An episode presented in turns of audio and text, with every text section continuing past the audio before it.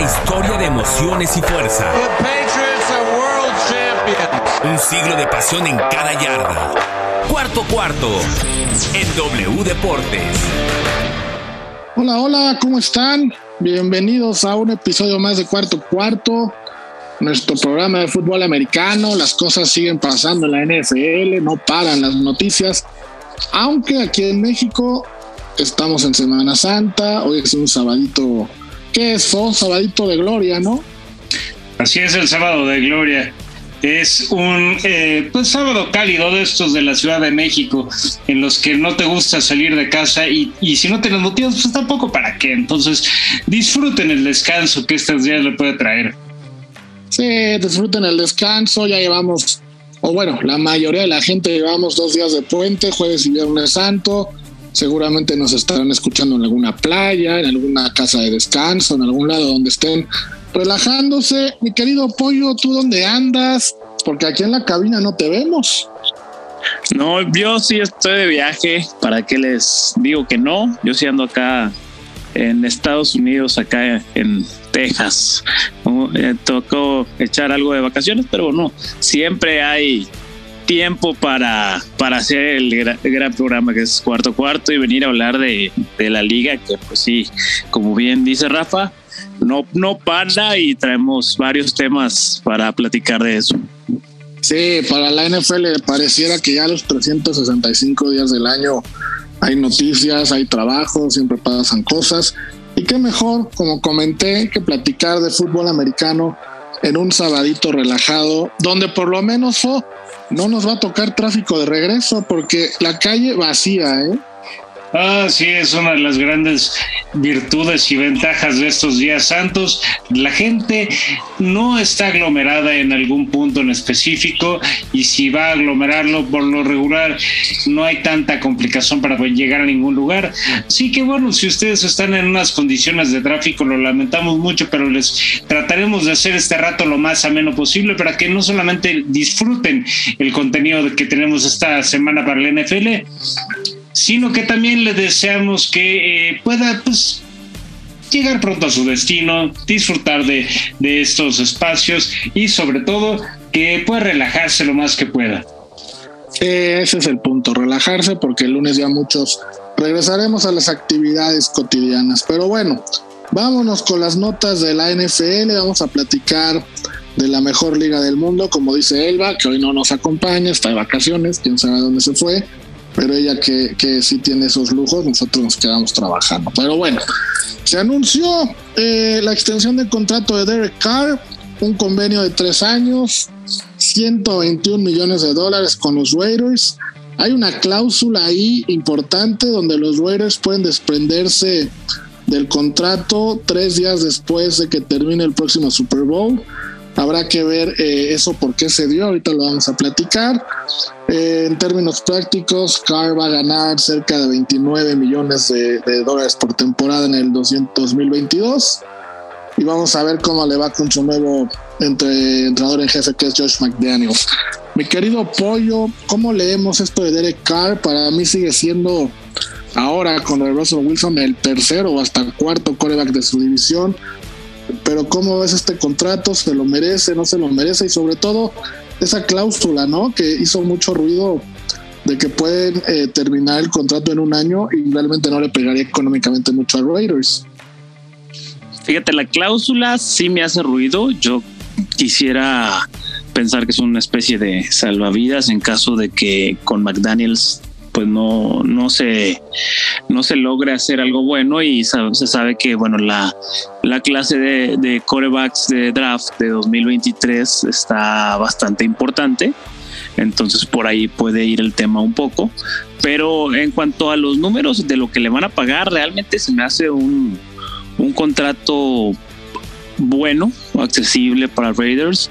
Derek Carr es uno de esos corebacks que si lo tienes en tu equipo es difícil encontrar uno mejor, pero a la vez probablemente no, no, no ha dado ese salto, más bien, no ha dado ese salto de calidad como para que tú te sientas totalmente contendiente con él en los controles. Eso es, lo que le llamamos el, limbo de, de corebacks que no son ni muy, muy, ni tan, tan. Raiders hizo lo que tenía que hacer, tenía que pagarle. Oye, Fo, pero a ver, sí, sí le echamos la culpa a Derek Carr, como dice Pollo, que no, no ha, que es un coreback, vamos a llamarle mediano, ¿no? Abajo del top 10, no es de los peores, pero tampoco de los mejores. Soy un análisis eh, frío, pero es la verdad. Pero viendo los números, en las últimas cuatro temporadas siempre ha terminado arriba del 67% de pases completos y con más de 4.000 yardas. En el 2021 llevó a Raiders a un playoff en un año que fue tremendamente complicado para ellos con todos los problemas extradeportivos que tuvieron. Ahora tiene a Davante Adams, quien fue su compañero en Fresno State. O se junta con Josh Jacobs, Darren Weller, Hunter Renfro. Vamos, creo yo que será el, el mejor grupo de receptores o de ataque que ha tenido en su carrera. Y si logró esos números antes, con un equipo no tan, vamos a llamarlo, talentoso y disfuncional, podríamos esperar algo mucho mejor de él este año. Yo estoy de acuerdo. Yo creo que, mira, no vamos a exigirle a un Derek Carr que, que dé los números de un Patrick Mahomes o, incluso que, se ponga al nivel de un Justin Herbert, pero tampoco creo que sea, o sea, están diciendo que es, es un creo que está fuera del top 10 sí, tal vez está fuera del top 10, pero está en el 11, está en el 12. La verdad es que tampoco lo veo tan lejano. Lo que pasa es que también hay que ser muy honestos. Eh, ¿Qué pasa con la franquicia de los Raiders? Los Raiders han tenido verdaderamente equipos construidos por piezas literalmente puedes esperar que los Raiders te respondan bien en ciertas posiciones y es muy fácil achacarle responsabilidades a Derek Carr, pero la verdad es que yo no creo que Derek Carr haya sido el mariscal de campo responsable por el que los Raiders hayan logrado solamente una presencia en playoffs en los últimos años. Eso no quita que durante mucho tiempo estuvieron reconstruyéndose, que, que incluso se vieron forzados a truncar el, el proceso de, de, trabajo en el que estaban con, con Chucky. Y, me parece que lo que ha ocurrido con Derek Carr es que constantemente él ha sido la cara y el hombre que ha tenido que responder, el que ha sido juzgado, el que ha sido atacado. Pero yo veo que Derek Carr ha, ha estado respondiendo. Yo veo que Derek Carr ha estado eh, mejorando sus números, que le ha dado liderazgo al equipo, que ha apoyado a sus jugadores y que probablemente teniendo delante Adams vamos a, conocer otro tipo de facetas dentro de, del NFL provistos por ese mariscal de campo. No sé si ya con esto vaya, a entrar al top 10, no va, no va a estar todavía en el renombre de otros mariscales de campo, pero creo que es un buen mariscal de campo del cual no se esperaba gran cosa y que ha terminado por responder bien. Entonces, yo creo que merece el beneficio a la duda, ha dado excelentes números y creo que puede hacer cosas aún mejores porque el equipo ahora sí está mucho más reforzado y no solamente en cuestión ofensiva, que es la parte que directamente le afecta a Derek Carr, sino que también a la, a la defensiva, que creo que ahí con Chandler Jones y con Max Crosby tiene mucho que decir. Todavía le falta la defensiva profunda, pero yo creo que los Raiders van en buen camino, aunque van a estar en la división más peleada de toda la liga. Sí, van a estar en la división más peleada de toda la liga, pero mira, pollo, a ver, quitando a los superestrellas que pueden ser Aaron Rodgers, que puede ser Patrick Mahomes, que puede ser Josh Allen, Russell Wilson y otro por ahí que se me puede ir. De grupo número dos, digamos, de, de corebacks, donde yo pondría al mismo Matt Ryan, donde pondría Prescott, donde pondría posiblemente a Cousins. Derek Carr creo yo que de ese grupo es el mejor y muchas veces desde mi punto de vista no ha mejorado por el equipo tan disfuncional que le han dado, ¿no? Por los problemas que tiene. Tú no lo ves como que ahora sí podría dar ese paso y no sientes que es como una falta de respeto a Derek Carr de parte de los Raiders, que ahora que sí tienen equipo, nada más le van a dar un año de contrato realmente cuando, cuando no tenían equipo, él era el que se estaba rifando por ellos. Estoy de acuerdo que en el grupo que mencionaste, probablemente a la par con, con Kirk Cousins, sean de lo mejorcito que hay. Eso es, bueno, Dak Prescott, ellos tres. pero, híjole, es que no, no, eh, tiene que responder, no, o sea, ya con lo que le armaron no hay pretexto alguno que pueda, o sea, yo, y no estoy hablando de récord porque sabemos que la división va a ser una locura. Estoy hablando de funcionamiento, números, sí, eh, enfrentamientos contra bueno los demás rivales fuera de la fuera de la división, que es donde se les va a exigir que ganen lo más posible. O sea, esta temporada para Raiders puede ser de no calificar a playoffs y a pesar de eso ser una buena temporada. Yo, yo estoy de acuerdo en eso, ¿eh? ese comentario yo estoy de acuerdo y creo yo que si no hay cierto entendimiento de los de la gerencia general de los equipos a aceptar que puedes tener este año en la conferencia americana un muy buen equipo y perderte de playoffs, va a haber muy buenos agentes libres la próxima temporada. Por ejemplo, en esa división, pues si no califica Raiders, muy probable Derek Carr salga, ¿no? Salga del equipo. ¿Y quién no lo va a querer? Vamos, e, es un coreback que te potencializa el equipo 100%. Sí, no, sin, sin duda, sin duda. Eh, entonces sí, es, ah, yo no creo que, entiendo que está la cláusula, no creo que sea tan sencillo que la ejecute Raiders, tendría que ser algo escandaloso o alguna lesión muy, muy grave. Recordemos que, bueno, también a Derek Carr se le juzga con una vara de su primera temporada, porque la primera temporada Derek Carr tomó la liga por asalto hasta que le reventaron la rodilla. Sí, sí, de acuerdo. Completamente de acuerdo. Pues vamos a ver qué, cómo se desarrolla esto de Derek Carr. Por lo pronto ya firmó esta extensión de contrato. Y quedándonos con los corebacks, un coreback que está muy enojado, que está muy molesto, es Baker Mayfield. Baker Mayfield parece que termina su relación con Cleveland en un final repentino, vamos, eh, inesperado. No, no está contento cómo se dio todo el desenlace, cómo llegó de Sean Watson y ahora en un podcast eh, declaró cosas que no se había atrevido o no había querido declarar en la, en la prensa tradicional, ¿no? En los medios tradicionales. Y habló que Cleveland le prometió cosas que no le cumplieron, que tuvo cuatro head coaches en cuatro años, eso es verdad, vamos, no es fácil para ningún coreback, que tuvo muchísimos coordinadores ofensivos y que no entiende o, o no le gusta la falta de respeto que está teniendo la franquicia con él. Entonces, no sé tú cómo lo veas, pero en mi parecer, creo que Baker Mayfield se equivoca al dar estas declaraciones. Nuevamente nos demuestra que sus emociones lo controlan, porque qué franquicia va a querer a un coreback que se queja abiertamente de, sus, de su ex equipo, ¿no?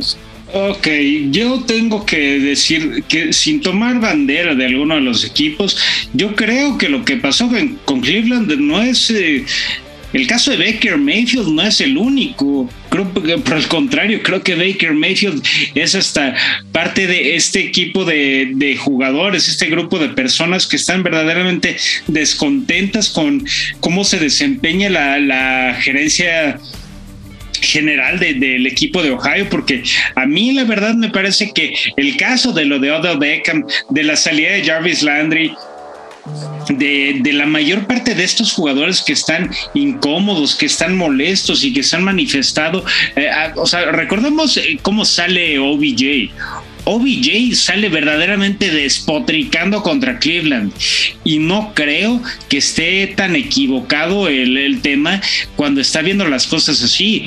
Vemos que el equipo de Cleveland ha tenido constantemente este desempeño o este tipo de respuestas por parte de los, de, de los mismos jugadores y creo que si eres un mariscal de campo al cual le están dando el apoyo constantemente, pero al final terminan dándote literalmente una patada en el trasero este, y te piden casi casi que salgas por la puerta de atrás, te están eh, ofreciendo por el pues por la, por la, mejor ronda posible del draft. No sé, yo creo que el descontento es válido. Es cierto que lo controlan las, emociones y que tampoco tuvo un, un gran rendimiento, pero yo creo que Baker Mayfield es nada más el reflejo de lo que ha pasado en una franquicia que está desde hace años bastante eh, mermada por malas decisiones, por eh, malos planes, malas estructuras de, planeación de las campañas y que incluso este Kevin Stefanski, bueno, llegó a darles un nuevo, un nuevo aire, nuevos bríos, tuvieron buenos resultados, incluso el mismo Mayfield supo entregar buenos eh, partidos tal vez no era el mejor, no, o sea, sigue sin ser el mariscal de campo con las mejores aptitudes, pero eh, creo que merecía más respeto. Es cierto, podías hacerte de, la, de las eh, de los servicios de Deshaun Watson, pero la forma en la que están negociando con un Baker Mayfield y al final le, se llevan a Deshaun Watson, pagan una millonada por él y por Baker Mayfield nada más están, la, verdad, lo están eh, malbaratando en el mercado con tal de, deshacerse de él, pues y, no, olvidemos, ah, no olvidemos, Pollo, que con Baker Mayfield, Cleveland cortó la racha esa de partidos sin ganar, creo que era de más de veintitantos partidos sin ganar. Llegaron al playoff después de muchos años de no hacerlo, desde 1994 me parece. Vamos, eh, eh, entiendo lo que dice Fo, que tienes todo el derecho a reemplazarlo, pero hay formas de hacerlo, ¿no? Sí, no. O sea, yo aquí sí estoy totalmente en desacuerdo con Fo. Yo sí, yo creo que esa temporada que calificó a playoffs fue a pesar de Baker Mayfield, no por Baker Mayfield. Eh, los Browns tenían una excelente defensa, tenía, era una la, identidad ofensiva de Stefanski ha sido correr, correr y correr y por eso ha tenido ahí el, el uno, uno de los mejores 1-2 de corredores que hay en la liga, que son Nick Chubb y Kareem Hunt. El tema de Odell Beckham, Odell Beckham estaba harto de Baker Mayfield, no estaba harto de los Browns. Estaba harto de tener un coreback que no le podía poner una bola de más de 15 yardas. Entonces, independientemente que la última temporada sí estuvo lesionado, los, eh, la suma de los cuatro años de, de Baker Mayfield en los Browns ha sido muy medianito. Una temporada decente y tres de terror. Entonces yo veo totalmente válido que los Browns digan, sabes que hasta aquí, o sea, y si es necesario te voy a acabar cortando porque realmente no. Una jugó lastimado, ¿no? Esa, esa. Y la última. La última, sí, esa última. Y fíjate, esta última, yo creo que es un parteaguas para muchos corebacks en la NFL, porque la NFL es una liga donde nos tienen los jugadores acostumbrados a jugar lastimados. Y es como un honor para ellos, ¿no? Es una parte de esta hombría que tiene la liga de, de aunque estés lastimado, juegas pero Baker Mayfield prácticamente arriesgó su carrera en esa última temporada. Si él no hubiese jugado, se está lesionado y descansa, posiblemente seguiría en Cleveland o tendría una opción más grande de, ir a otro equipo. Entonces yo como agente, ahora yo recomendaría a mi coreback que si está lastimado, se va a jugar por la franquicia y por ahí no saben las cosas, pierden y te van a usar como Space Goat, que eso es como chivo expiatorio, pues mejor no juegues hasta estar al 100% recuperado. O sea, yo entiendo eso y sí tiene razón. Y en probablemente en muchas posiciones valdría mucho la pena hacer, hacer caso a eso de no jugar. Pero en la de coreback, creo que al final del día los equipos saben quién sí es coreback franquicia y quién no, a pesar de jugar lesionado y cómo puedas jugar eh, sobre esas lesiones. los Browns vieron el. O sea, Deshaun Watson al final del día tiene todavía el juicio civil. Sí. Pero saben de la calidad de coreback franquicia comprobada que tiene, que no les importó y ¿sabes qué? Bueno, con todo y todo está el contrato y vamos contigo y apostamos contigo. Ah, son riesgos y decisiones que las franquicias no toman por corebacks que no lo valen. Ahora, ahí, dale, dale. No, ahí el tema de la lesión, o sea, yo entiendo que para Baker, yo lo también, como mencionó fue, yo creo que tiene un tema de ego muy importante que no entiendo cómo lo sigue teniendo después de estos años que no ha sido la gran cosa en la liga. Esto de que no me respetaron, me siento ofendido, son cosas de niño chiquito. Ahora, eh, de acuerdo, estas declaraciones creo que sí no, no tienen lugar, no caben, porque está un plan B. Ese plan B, como dice Pollo, Fo, es que Deshaun Watson está esperando un juicio civil y la NFL todavía lo podría sancionar con algunos partidos. Supongamos que lo sancionan por cinco o seis partidos. Baker Mayfield tendría que jugar. ¿Y qué pasaría si juega esos cinco partidos, le va bien? Obviamente Sean Watson cuando esté listo va a ser titular, pero entonces su valor de mercado crece, él mismo se cotiza a querer pedir un cambio, posiblemente en la semana 5, 6, 7 habrá un equipo que necesite un coreback, podrá hacer un trade con, con Cleveland. Pero si de por sí, como dice Pollo, no está haciendo bien las cosas, viene una lesión y te vas a aventar a un cuate que avienta declaraciones en un podcast en contra de tu franquicia, pues él solito está acabándose la tumba, ¿no? Pues sí, sí, sí, sí, sí, sí, mi querido Rafa, ahí, ahí tienes toda la razón y ese es un aspecto que tal vez no, no, solo no consideró.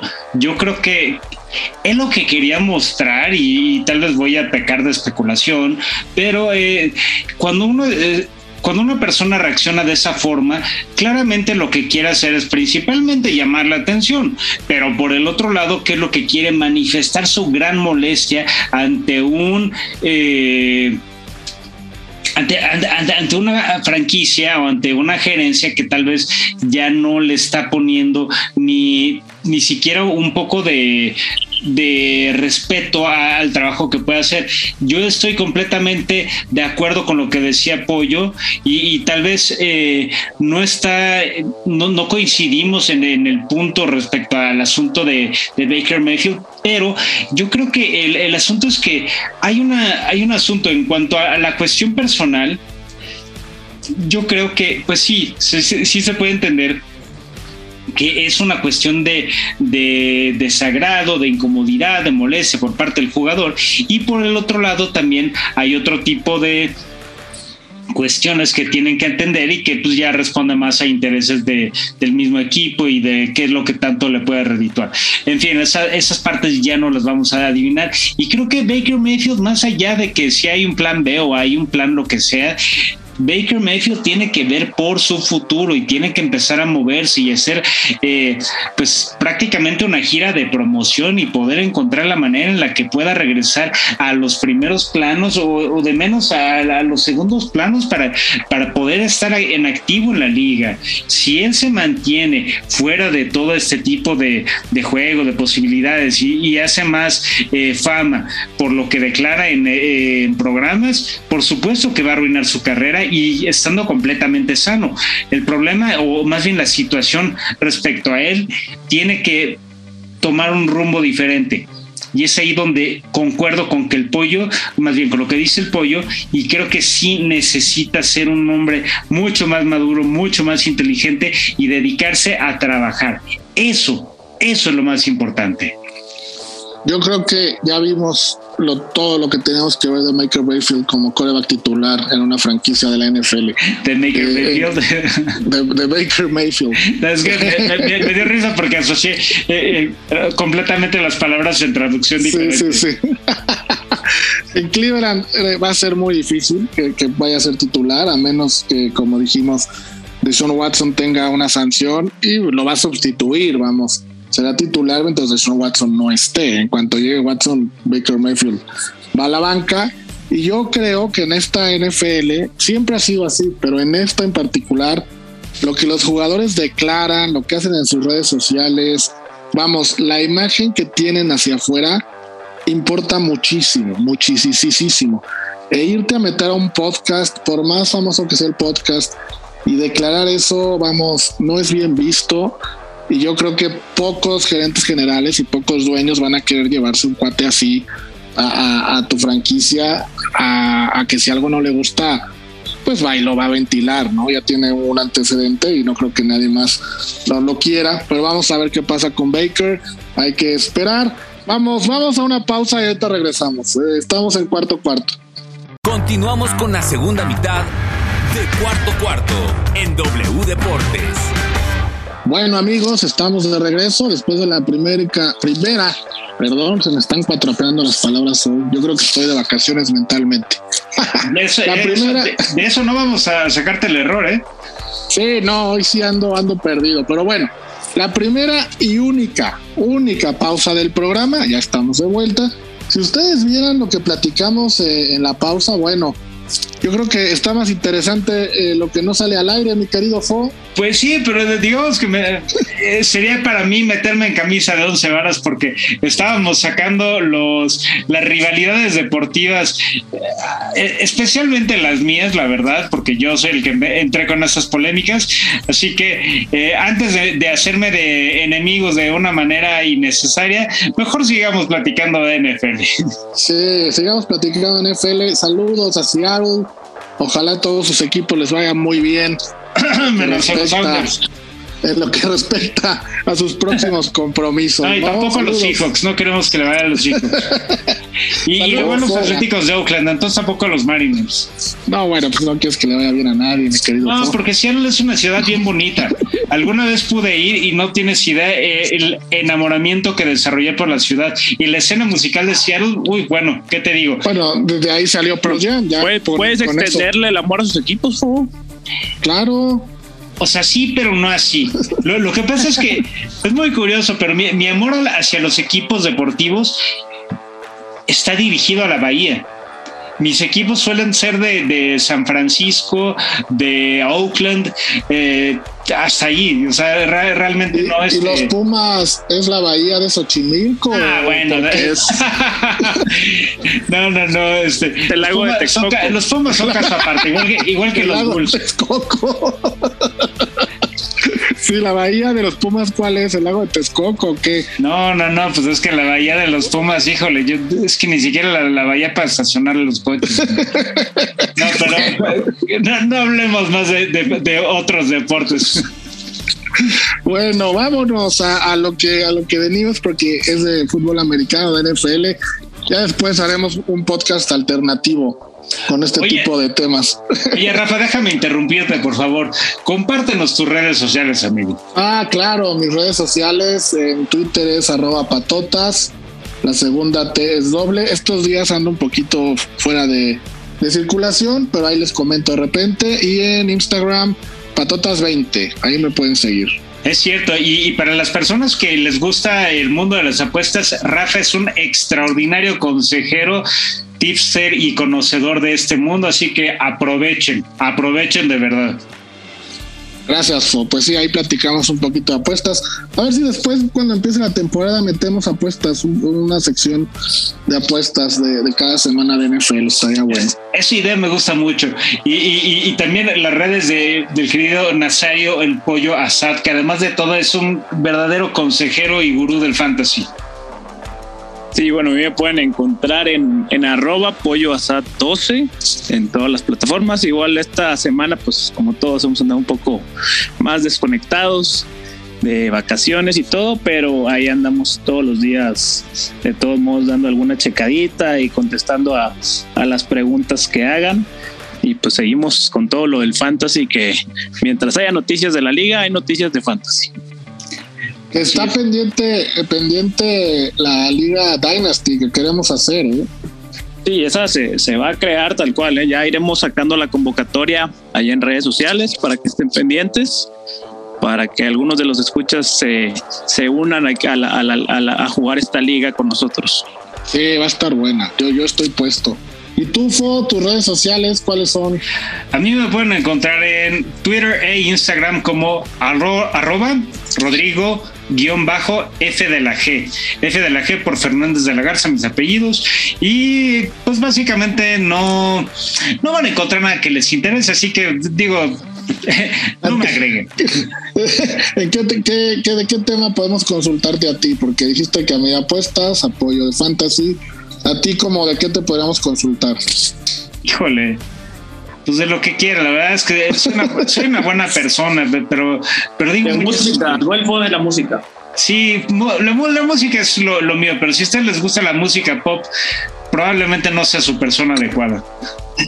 No, bueno, te sabes vender muy bien, Fue, tú sí. No, no, no, es que yo, esto se llama, y, y lo, lo, las personas que ven más allá de lo evidente, como bien diría Mumra, ah, no es cierto, diría Leono, eh, entienden que esto es un mensaje para todas las personas que entienden la psicología inversa. Bueno, oigan, el que El que sí se sabe vender bien, o por lo menos se da su taco, es Kyler Murray. Fíjense, hoy, hoy hay muchas noticias de corebacks. No, Kyler Murray. gente. No, bueno, pero por indicaciones de Kyler Murray, no creo que la gente haga cosas que su cliente no quiera, ¿no? No lo sé, Rick, no lo sé. Bueno, el punto es que Kyler Murray, el coreback de Arizona, no quiere jugar la próxima temporada hasta no firmar un nuevo contrato con el equipo. Los Cardinals aún no han hecho una oferta formal, vamos, todavía no hay una oferta sobre la mesa. Jerick Burkhardt, el representante, informó al equipo que eh, se van a retirar de las negociaciones que ni han empezado realmente, porque no quiere, no quiere jugar. O sea, Kyler Murray no quiere jugar la próxima temporada sin un contrato importante, ¿no? Todo empezó y de veras lo platicamos con Baker Mayfield, pero todo empezó como con un drama de novios. Cuando después del Pro Bowl, Kyler Murray de sus redes sociales eliminó todas las fotos que tenía de los Cardinals. Y los Cardinals, en vez de no hacer nada, le respondieron igual. Quitaron todas las fotos que tenían de Kyler Murray. Es así como pelea de niños de, secundaria. Después se pidieron, se pidieron perdón los dos, que no había ningún problema. Pero a partir de ahí las negociaciones están estancadas. Ahorita Kyler Murray gana alrededor de 5 millones y medio de dólares por temporada, que es su contrato de novato, va a entrar al cuarto año. Entonces, pues Pollo, otro coreback que qué onda, está como Baker Mayfield, sí está bien que no juegue. Ya como que a veces creo yo que hasta secuestran a los equipos estos cuates, ¿no? Sí, no, sí es un movimiento un poco chiflado de Kyler Murray, aprovechando el nuevo contrato colectivo de trabajo de los jugadores que permite negociar a estas alturas. Anteriormente no lo hubiera podido hacer. Él está intentando sacar provecho desde ahora en un en una estrategia totalmente opuesta a la de Lamar Jackson, que Lamar Jackson se quiere ir sin renovar hasta que no tenga opción Baltimore. Entonces, Kyler Murray lo que está buscando es eso, él ya quiere asegurar, la verdad, pues no ha hecho nada con, con Arizona. O sea, no ha ganado los partidos importantes como para que pueda llegar a decir, a ver, o me pagas o me pagas. Entonces, está interesante. Eh, la postura de los Cardinals es la correcta. No, no tengo prisa ni, ni necesidades de sobrepagarte ahora mismo. Entonces, yo esperaría que esta sea una novela todavía de largo plazo. Sí, sí, yo también. Kyler Murray ha ido al Pro Bowl dos veces, tiene 24 años, tiene un futuro por delante, pero como dice Pollo, fue eh, quitando su temporada de novato, que sí lo está haciendo muy bien. Después ha habido muchas lesiones, eh, se ha perdido juegos, eh, ha tenido problemas en momentos importantes. Lo hemos comentado aquí y lo he dicho varias veces. Yo tengo la sensación de que Kyler Murray para la NFL es un coreback de, tamaño pequeño, ¿no? Es chiquito, entonces los golpes a él le, no es que le duelan más, pero le, lo siente más fuerte, es más propenso a lesionarse. Y, ya lo demostró, ¿no? En el partido contra los Rams eh, de Comodines, eh, lo comentamos aquí en su momento, parecía como que no quería ser golpeado, soltaba el balón antes, vamos, no es que le dé miedo, pero sí está cuidándose para no lesionarse y poder firmar un contrato importante, o eso parece. Es que sabes qué pasa, Rafa, un jugador como Kyler Murray tiene que apelar justamente por estas, eh, vamos a entrecomillar el término carencias, pero esta falta de eh, características físicas de, pues de la mayor parte de los jugadores en esta liga eh, tiene que aprovechar las que sí tiene, como la velocidad. La velocidad es una de las grandes virtudes que tiene Kyler Murray, porque eh, aunque tiene buen brazo y aunque suele ser muy preciso, tampoco es el hombre, no, no, no, no es la bazooka de, Patrick Mahomes o no es este los envíos telegrafiados de, este, bueno, ni siquiera telegrafiados, eh, teledirigidos que tiene Justin Herbert. Yo creo que lo que pasa con un hombre como Kyler Murray es que tiene que aprovechar muchísimo sus características, porque aunque esté, eh, no es un Lamar Jackson, Lamar Jackson tiene un físico verdaderamente difícil. No, sí, ni, cerca, ni cerca. Exacto, y, tiene que aprovechar sus virtudes. Y en algún momento, y sobre todo porque no sabemos qué tipo de reportes médicos le han dado eh, de parte de, de Arizona pero probablemente le han pedido no te expongas tanto, eh, trata de hacer un juego menos arriesgado. Y, por eso también está haciendo este tipo de, jugadas en las que parece que no quiere comprometerse. Lo que pasa es que nosotros estamos eh, acostumbrados como aficionados a, querer ver más del jugador, pero si somos realistas y si pensamos en cómo está haciendo el juego de Kyler Murray, tiene 24 años, ustedes lo acaban de decir si este jugador en sus primeros años se encarga de adquirir golpes, lesiones y, cosas que, que limiten el juego como él lo sabe hacer, va a tener una carrera muy corta. Entonces creo que lo que pide no sé qué tanto tenga que ver con este tipo de cuestiones y no quiero que parezca como un tipo de defensa. Personalmente creo que las exigencias del mariscal de campo son bastante, eh, sí son son justas, pueden ser merecidas, pero todavía no está en ese punto para hacer este tipo de exigencias. Yo creo que todavía puede esperar. a mí me queda claro que lo, cuidaron. Este año lo cuidaron eh, también. pero demasiado. De, cierta forma vimos a James Conner anotar más de 15 touchdowns y lo acaban de extender por tres años.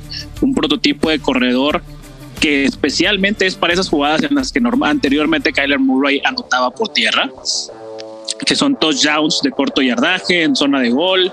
Entonces, los Cardinals esto lo hicieron porque vieron que los primeros años Kyler Murray estaba saliendo con lesiones de hombro o lesión, porque los golpes, como dijo Rafa, pues al final del día, sea su culpa o no, le cobran una factura más fuerte a su cuerpo y no puedes exponer a tu quarterback franquicia en un estilo de juego irresponsable de que lo estén golpeando a cada rato. Al contrario, ellos están cuidando su inversión. Sí, sí, sí, de acuerdo, completamente de acuerdo. A lo que voy es que si ya tienes ese problema, vamos a llamarle problema entre comillas, y todavía te pones a exigir más dinero, creo que la como que no no hace clic, ¿no? No hace clic las dos partes, como que por un lado sí me pongo de acuerdo y te cuido, vamos a hacer un plan de juego para ti, pero por el otro yo te exijo dinero y entonces ya te amenazo con que no voy a jugar. Y la verdad, si no juega Keller Murray, pone en riesgo el futuro de la próxima temporada de Arizona. Por ejemplo, ya firmaron AJ Green por un contrato de, un año, tienen receptores muy buenos. Para mí la firma de AJ Green tiene mucho sentido porque necesitaban que se quedara luego de que en agencia libre ya perdieron a Christian Kirk. Eh, Green está familiarizado con Arizona después de la temporada pasada. Eh, sigue de Andrew Hopkins. Vamos, se está armando un buen equipo para que ahora Kyler Murray salga con que si no le firma nuevo contrato no juega es que ese es justamente el tipo de, cosas por las que tú tienes este tipo de, creencias como que los jugadores secuestran a las franquicias y tienes toda la razón. A mí sinceramente me parece un exceso que hagan este tipo de, de situaciones los jugadores.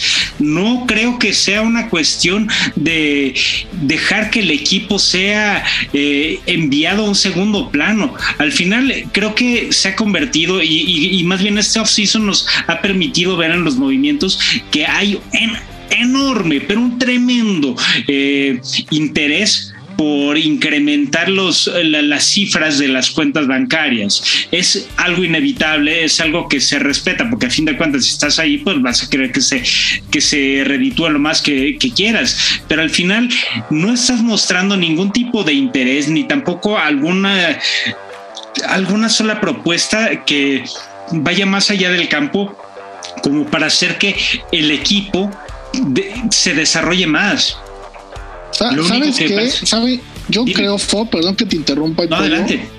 Yo no sé ustedes cómo lo vean y entiendo que la NFL lo hace en un ritual o en una forma de transparencia para evitar otro tipo de problemas. Pero yo creo que el hecho de que los sueldos o los pagos a los jugadores sean tan públicos están originando todo este tipo de problemas. Yo entiendo que entre agentes y entre jugadores posiblemente se enteren cuánto gana el de al lado, cuánto gana el de allá. Pero hacerlo tan público hace que se vuelva una cuestión de orgullo, más que de, como bien dices, cuando tú estás en una empresa normal, tú no te enteras cuánto gana tu compañero del, del pupitre de la derecha o de la izquierda. Tú vas, negocias con quien tengas que hacerlo Y pues tú sabrás si lo hiciste bien o mal. Pero estos cuates se enteran de todo todo el tiempo. Entonces es como que a qué le dieron tres manzanas y yo tengo dos, ahora yo quedo cuatro. ¿Por qué? Pues nada más por tener más que él. Y llegan a extremos como este de no querer jugar una temporada, la cual tienes firmada. Vamos, está firmada. Pero sabes qué también, Rafa, el, problema, y yo creo que aquí el punto es, no quiero pecar de romanticismo, pero la verdad es que recordamos o más bien tenemos presente que mucho de lo que ha ocurrido en la NFL es que los jugadores se convierten en este tipo de estandarte de, portavoces de, las mismas ciudades en las que están. Y esto es algo que a mí me parece verdaderamente criminal porque estos jugadores dejan de ser las figuras clave de estas eh, de estos eh, condados de estas tierras de estos eh, poblados en los que la gente realmente les ama y les ama de una manera muy entregada para que al final ellos no nada más por exigir el dinero eh, pues se van por el, primero que les ofrece más. Y ahí abandonan su carrera porque pueden conseguir mucho dinero pero no están entregados. Al menos Aaron Rodgers pues sí habrá entregado eh, habrá exigido una cantidad ridículamente alta para poder estar en la posición en la que está dentro de la NFL pero se ha mantenido fiel al equipo de los Packers, con y pese a los mismos berrinches que hizo los últimos años. pues sí, pues sí. Pues vamos a ver qué pasa con Kyler Murray. Hablando de los Packers, el que ya firmó con ellos fue el receptor Sammy Watkins. Firma por un año y cuatro millones de dólares. Sammy Watkins en su momento era un, un wide receiver estelar, pero ha luchado con un montón de lesiones. Al principio de su carrera fue llevado a Buffalo, después ahí fue intercambiado a los Rams, pasó por los Chiefs, pasó por Baltimore y cada vez ha venido en descenso, ¿no? Su producción. Los Packers, vamos, necesitaban contratar a alguien, perdieron a Davante Adams, que ya lo hemos comentado ampliamente, perdieron a Marqués Valdez Cantin en la agencia libre, perdieron a Allen Lazard y solo tenían a, a Randall Cobb y, ya, ¿no? Prácticamente. Y, ah, y, a, Mary Rogers, perdón, a, Randall Cobb y a Mary Rogers. Si uno es Sammy Watkins, Pollo, ¿es una buena contratación o es como que pues ya es lo que había y hay que llevarlo? Es un veterano que te puede aportar algo, pero es más como tú dices de lo que había. de los que mencionaste, Allen Lazard sí se quedó. Él, fue, él todavía sí, se quedó, ¿verdad? Es verdad, sí se quedó. Pero el que se fue fue Valdés Scanting. fue Valdés Scanting a Kansas. Sí, y Davante Adams a Las Vegas, ¿no? Y Davante Adams, exactamente. Entonces, pues tenías que agregar a alguien sí o sí. Y además que pues probablemente en el draft van a ir por alguno de, de Drake London, Chris Olave o, alguno de estos receptores top en, en teoría. Bueno, ya sabemos que Green Bay ya le ha hecho muchas malas jugadas a Aaron Rodgers con selecciones, dejando pasar selecciones de receptores. Ya sería el colmo si se lo hacen. Sí, no, si se lo hacen esta temporada, yo no sé ya que Aaron Rodgers quema Lambo Field, yo creo. Sí, no, no, sería una cosa de locos porque realmente, pues no, ningún equipo de la liga puede, debería poder decir que su receptor uno es Allen Lazard con el respeto que es. Sí, no, no, no. A ti, es que el problema es que, perdón, el problema es que Sammy Watkins tampoco es un receptor número uno. Y Randall Cobb ya nos está demostrando que tampoco es el número uno. en su momento lo fue. Entonces, pues sí, definitivamente tienen que irse en la primera ronda por un receptor y el, el que más eh, calibre les pueda dar dentro de las eh, probables opciones. Porque de ahí en fuera no hay otro, otro tipo de manera de fortalecer el ataque aéreo de los Packers, por mucho que tengan a a, tres buenos receptores número dos. Watkins viene de su peor temporada en números. Atrapó 27 pases, tuvo 394 yardas y un touchdown. Es su peor considera que está con los Ravens. Aún así, vamos, 27 pases. No, no, ese número no es ni de wide receiver 3. Ok, tienes un punto. Tienes 394 yardas, un touchdown. Sí, no, no, no es nada. Sí, 28 años. no le, no le pudo hacer cosquillas a Marquis Brown, ni a Rashad Bateman, ni a nadie de los que estaba ahí. Sí, yo no sé esto de cómo va a acabar lo de Green Bay con los wide receivers, ¿eh? la verdad. Ya no veo mucho en la agencia libre.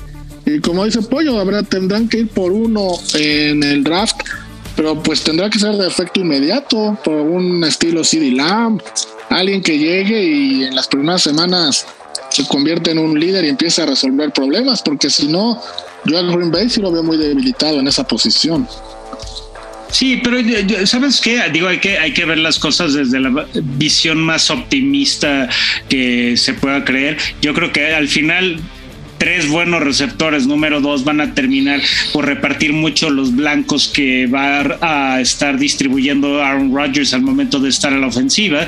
Entonces yo creo que tal vez pueda resultarles relativamente positiva eh, esta sustitución pero aún así no esperen que no, no, no, no, no esperemos que Aaron Rodgers pueda tener siquiera números cercanos a los que llegó a tener con un Davante Adams te soy sincero, vamos a ver a Aaron Jones atrapar un montón de pases, casi prácticamente diría que a nivel de, de, de lo que era Alvin Camara contra Breeze. O sea, se va a convertir Aaron Jones en una arma aérea y AJ Dillon va a tomar mucho más responsabilidad en el backfield porque no hay por dónde.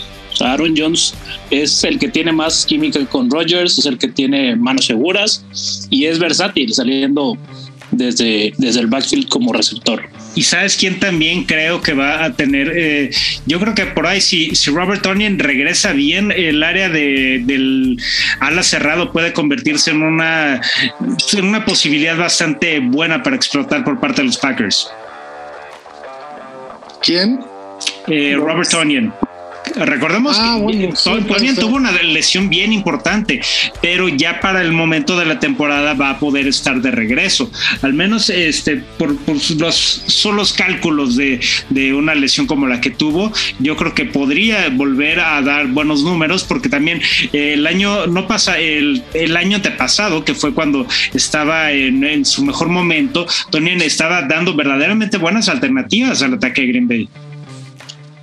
Pues sí, algo, algo tendrán que hacer, ¿no? Porque con Sammy Watkins, vamos, no solucionan mucho, la verdad. Es un contrato de un año nada más.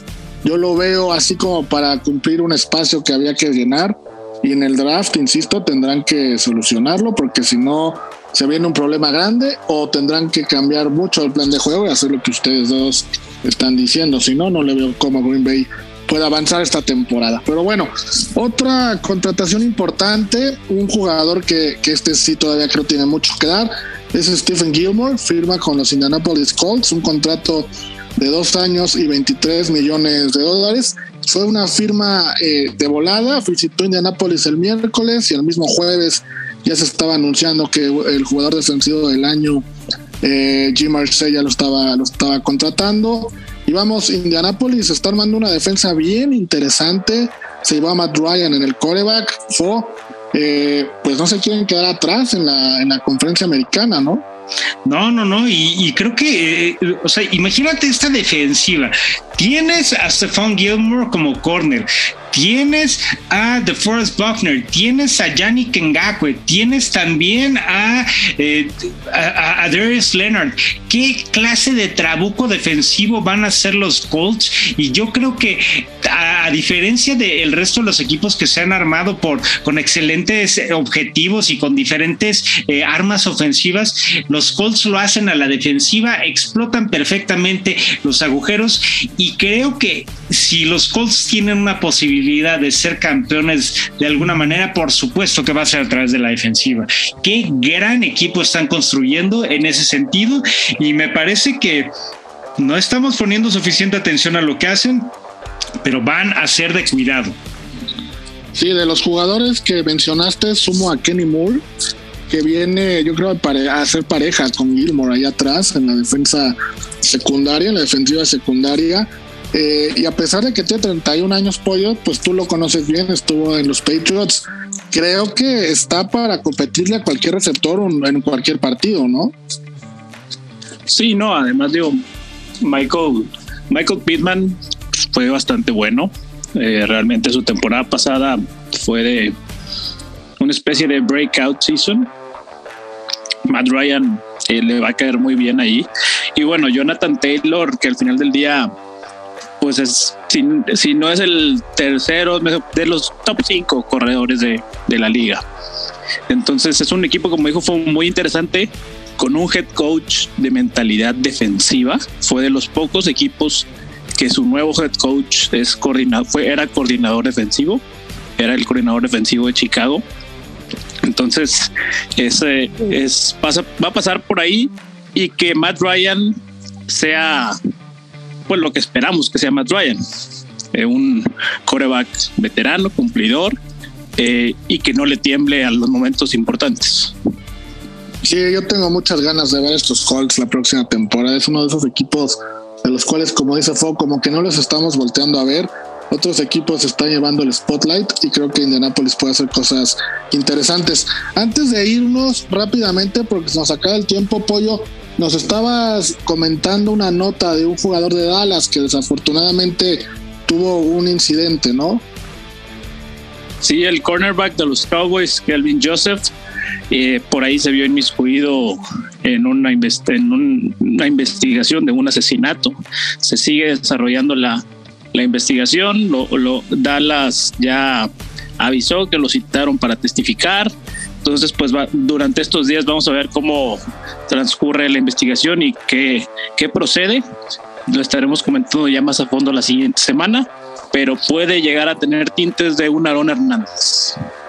Híjole, pues qué, qué barbaridad, qué desgracia. Ahí estaremos pendientes viendo la nota y traeremos más detalles de eso la próxima semana. Mi querido Pollo, pues como siempre un gusto, sigue disfrutando tus vacaciones y a ver si nos traes algo allá de Texas, ¿no? De los, de los Houston, Texas, aunque sea. Claro, claro, no, un gustazo como siempre. Pues te diría, ven, ven casi puro mugrero a los cabos. Ya sabes que saludos a toda la afición cabo de cuarto cuarto. No, bueno, lo van a reventar este señor al rato en redes sociales. Mi querido Fo, un gustazo, hermano.